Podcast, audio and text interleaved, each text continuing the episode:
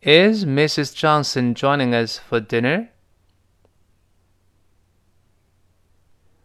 Not that I know of.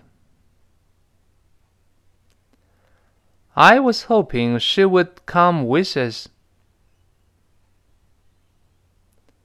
Why? I would like her to try some of our traditional Chinese food.